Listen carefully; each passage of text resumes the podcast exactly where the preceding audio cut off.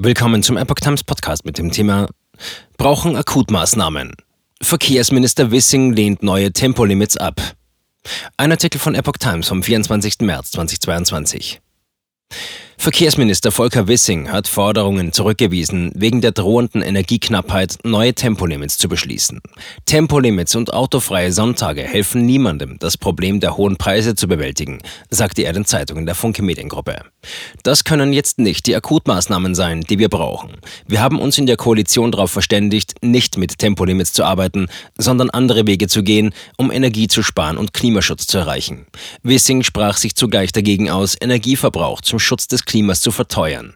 Ich habe nie Gefallen daran gefunden, Dinge gezielt zu verteuern, weil sie einigen zu günstig sind, sagte er.